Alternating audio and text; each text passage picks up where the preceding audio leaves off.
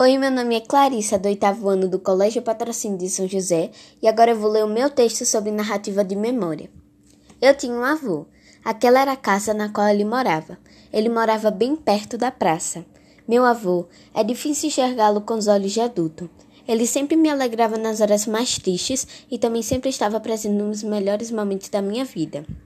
O que eu posso dizer de certeza é que meu avô sempre usava um chapéuzinho Ipanema, bermuda, camiseta e uma percata, como ele mesmo falava. Para onde quer que ele iria, distribuía cumprimentos às pessoas conhecidas na rua. É difícil explicar, pois talvez ele fosse tudo o que eu pensava e ao mesmo tempo não. Vou tentar descrevê-lo. Meu avô era alto, não muito magro e nem muito gordo. Era moreno e sempre levava um sorriso no rosto. Era difícil andar e conversar ao mesmo tempo com meu avô e não desse uma gargalhada.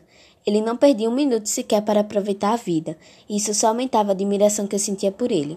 Mas hoje eu percebo que ele não passava de um velhinho sorridente que sabia aproveitar a vida e ser responsável. Irei sempre lhe lembrar de sua figura encantadora. Às vezes eu encontrava na praça e daí eu acompanhava em casa. Então nós subíamos e assistíamos o pôr do sol e conversávamos que as horas passavam num piscar de olhos.